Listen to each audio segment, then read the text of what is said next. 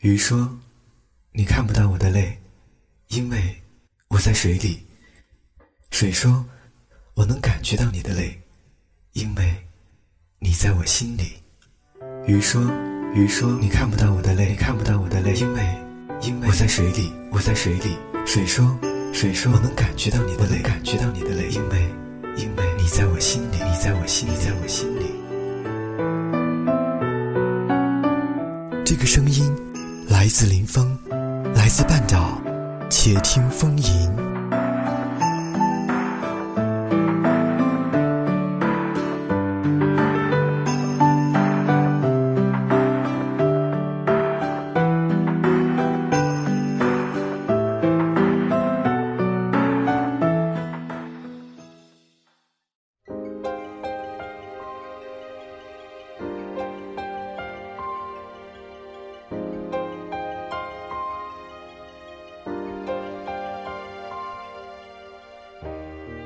各位好，欢迎来到半岛网络电台林峰的专栏节目《且听风吟》。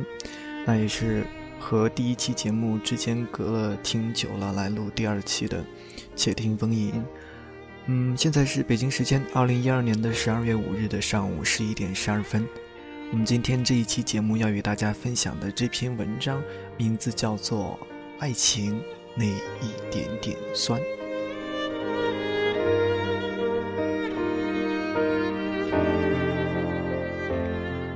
大学毕业以后，我没有按照常规找一家单位上班，而是选择四处游走。没有钱就打工，有了钱再继续走，时不时的把游走的文字换成人民币，倒也是逍遥自在的。二零零四年的夏天，我到了长沙的火车站，数钱包里的钞票的时候，发现已经开始告急了。从步行街的一头逛到另一头，拐过一条街又一条街。我终于还是感觉到累了，在这个时候看到两个大字贴在一块洁净的玻璃门上面，“诚聘”。我告诉自己，这是天意，推门而入。简单的交谈以后，我就成了店里面的小弟。后来我才知道，店里只有两名员工，一个是我，另一个就是老板红玉。红玉是岳阳人，来长沙开店。已经有两年的时间了，小店的名字很特别，叫做“爱情的滋味”，生意也是异常的好，主要是开在学校附近，更主要的是他做的珍珠奶茶，有一种别样的味道，引得附近的年轻学生情侣总是牵手排队，为的就是喝到他调制的珍珠奶茶。我总是问红玉，为什么你调制的珍珠奶茶特别好喝？旁边的小店，就是降价都接不走你。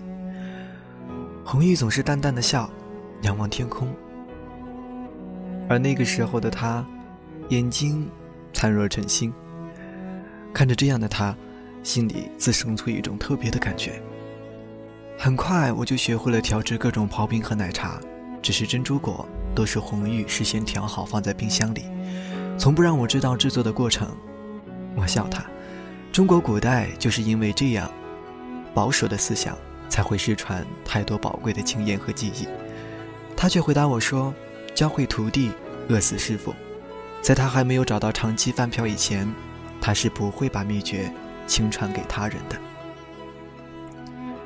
八月底的一个晚上，红玉把我的第一个月的工资发给我，然后交代我收拾一下就可以回去睡觉。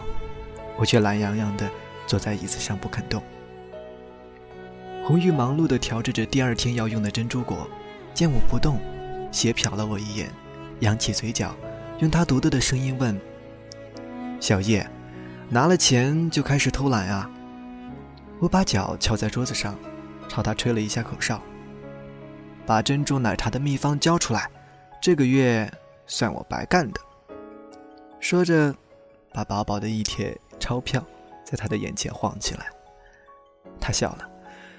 端着煮好的珍珠果走过来，捏了捏我的鼻子，说：“你年纪不大，心可真鬼。”说罢，他拨开额前的发，优雅地晃动着如黑珍珠一般的珍珠果。这可是本店命脉，绝不外传，传女不传男，你就省省吧。我伸了个懒腰，捏了一颗珍珠果丢进嘴里，的确好吃。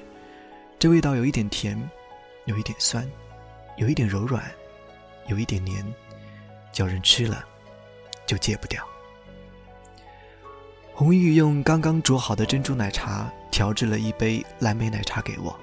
当我喝进最后一滴奶茶，吸进最后一颗珍珠果的时候，他问我：“味道怎么样？”我翘起大拇指，给他一个微笑，正点。他依然是笑。低眉浅笑间，那么的妩媚动人，任何人怎么看都不会相信他已经有三十岁。九月六号，那天生意不太好，他坐在店外的藤椅上，仰望着天空，哼唱着十年前张学友唱红全国的《一路上有你》。我搬了把椅子，也坐了出来，同他一起看着天。我问他，在想什么呢？他说：“好久没有坐着摩托车兜风了，在家那会儿，常常和他一起去兜风。”我没有再说话。我明白他开始想家了。是怎样的一个原因，让一个女子流落在外五年？他有了手段，生存的手段，独自把这样一个小店经营的有声有色，就连附近的小混混，都恭敬的称他一声。玉姐。倘若有人来找茬捣乱，只需他冷冷的一瞥，那人就会退到角落里，自省刚刚的无知。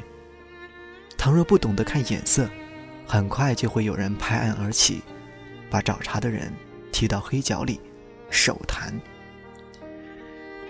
接着我们谈到的理想，他问我为什么要打工，大学毕业完全是可以找一份安定的工作，好好的生活。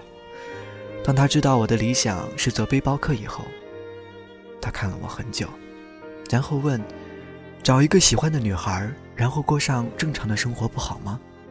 为什么男人总是要让女人等待，而自己去追求一些虚幻的刺激？”我笑了，没有回答。我本来想告诉他，以前没有女子能够吸引我，可是，在见到她之后，一切都变了。问我下一个目的地是哪儿，我告诉他，虎跳峡。当谈话变成沉默，我忽然想到了什么，跑回店里拿出一块蛋糕，插上一支蜡烛，对他说：“生日快乐。”那次只匆匆地瞥了一眼他的身份证，就牢牢地记住了十八个数字，我自己都有一些意外，还记得我的前女友，就是因为我忘记了她的生日而分的手。红玉看着我，一抹月华泛在他的眼里，目光流转，显得那样的圣洁而又清凉。我要他等我一会儿，说着，就跑到隔壁店的老板那儿，借了一辆摩托车。当我推着摩托车站在他的跟前的时候，他笑了，先是十分优雅的抿着嘴，接着大笑起来，笑得眼泪都流出来了。夜晚，霓虹灯闪烁着这个城市的繁华。我们迎着风狂飙着车。红玉坐在摩托车的后座，大声叫了好久，就把脸贴在我的背上，不言不语。我把车开到橘子洲头后停了下来，彼此还沉浸在刚刚的疯狂中。这里的夜色更浓，月光透过树叶，洒落在他凌乱的发间。我转身，看着他，抚弄他的头发，他半闭着眼，无力的躺入我的怀抱，我满足的紧紧的拥住他。阿宽，我爱你。他叫出了一个男人的名字，我的心头一阵酸，我从头到脚感觉到冰冷，用力的吻住了他。我不相信自己会爱上他。但是知道，我自己已经无法忽视他了。九月二十八日，这一天是农历的中秋节，对于中国人来说，这应该是一个特别的日子。红玉特意不做生意，我问他是不是要回家过节，他笑了一笑，告诉我很久以前他就没有家了。他坐在椅子上，低着头，往高脚杯里倒着红酒。已经是秋天，可是他却依然穿得清凉，可以清楚地看到他修长的脖子上挂着的那个红色的玉兔。十六岁那年，我爱上了一个男人。他摇晃着杯中的酒，斜瞟了我一眼，又笑道：“你那双眼睛，像极了他。只是他比你更狂野一些，就好像一团火，既会燃烧自己，也会毁灭别人。我想，他一定是被他毁灭的，否则以他这样美丽。”而又充满柔情的女子，该是有多少人趋之若鹜呢？女人悲哀，大概就是从相信爱情开始的，是不是？他转眼看着玻璃窗外，一群少男少女牵手而过，看上去那么太那么甜蜜，而又单纯。我没有回答他，只是坐在他对面，当一个好的听众。从他的故事里，我知道他曾经爱过一个叫做阿宽的男人。那一段爱情如烟花般绚烂，却也如烟花般短暂。他二十岁那年，阿宽和他的同学说出去自助旅行去虎跳峡，他承诺等他回来就让他做三月的新娘。可惜这一去就再也没有回来。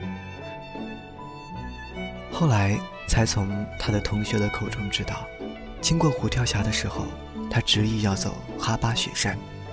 本以为他只是迟回半月而已，没想到一去不返。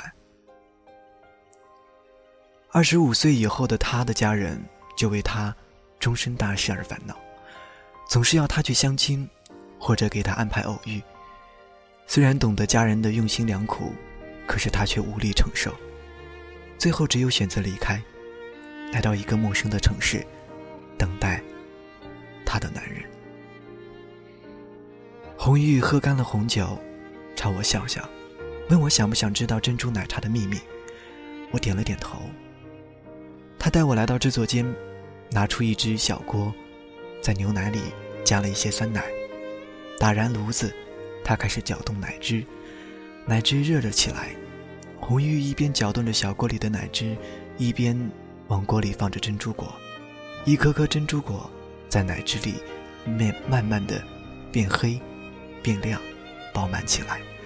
此时，浓郁的奶香溢满了整个房间，黑色的珍珠果在白色的牛奶里显得异样的晶莹光亮。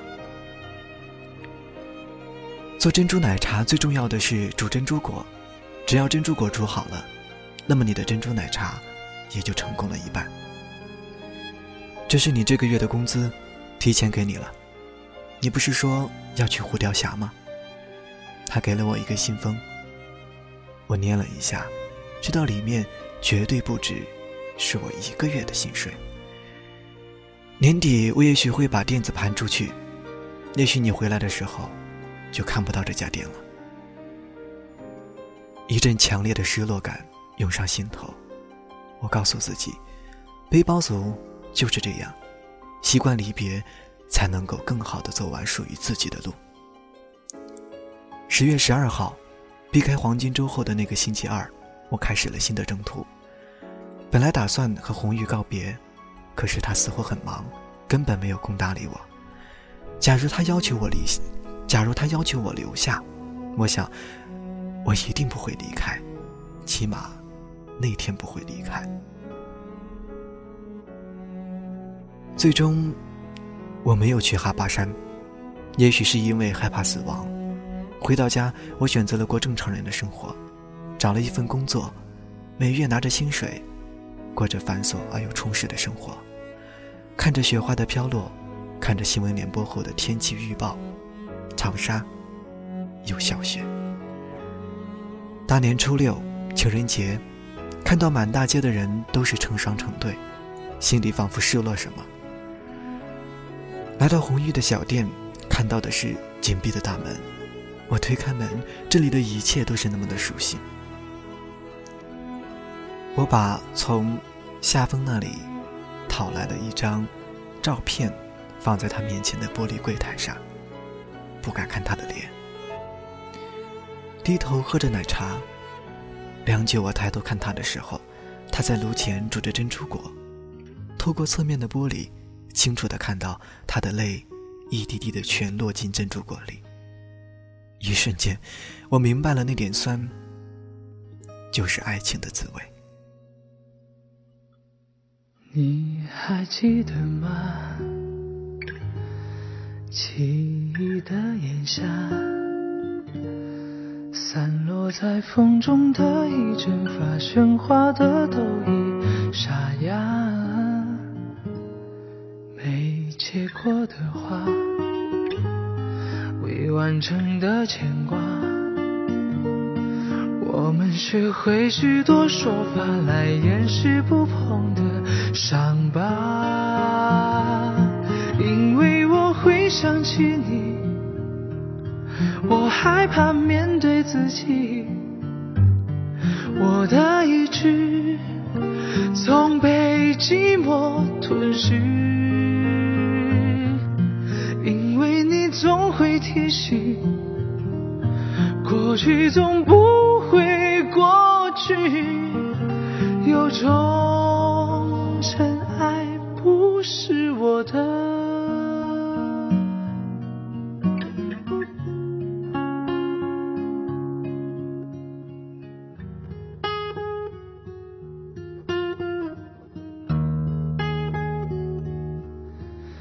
没结果的花，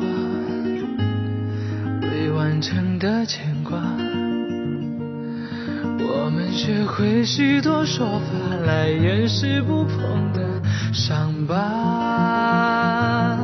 因为我会想起你，我害怕面对自己，我的意志总被寂寞吞噬，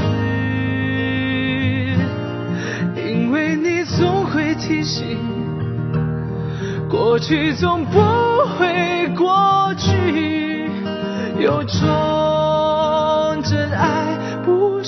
我的，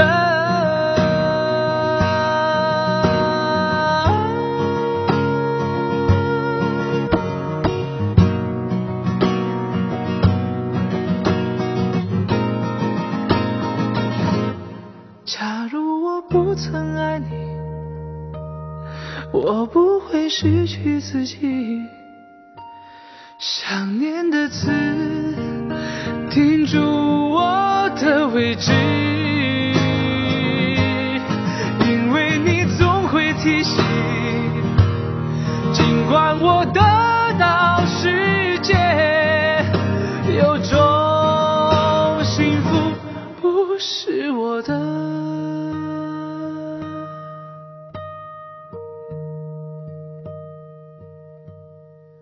你还。记得吗？记忆的炎夏，终于没选择的分岔，最后又有谁到达？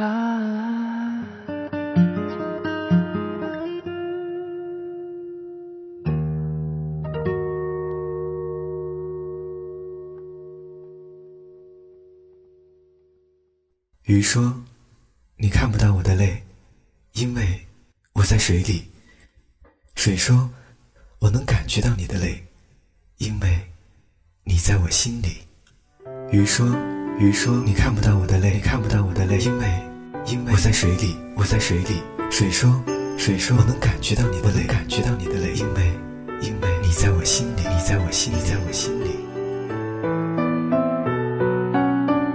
这个声音。来自林峰，来自半岛，且听风吟。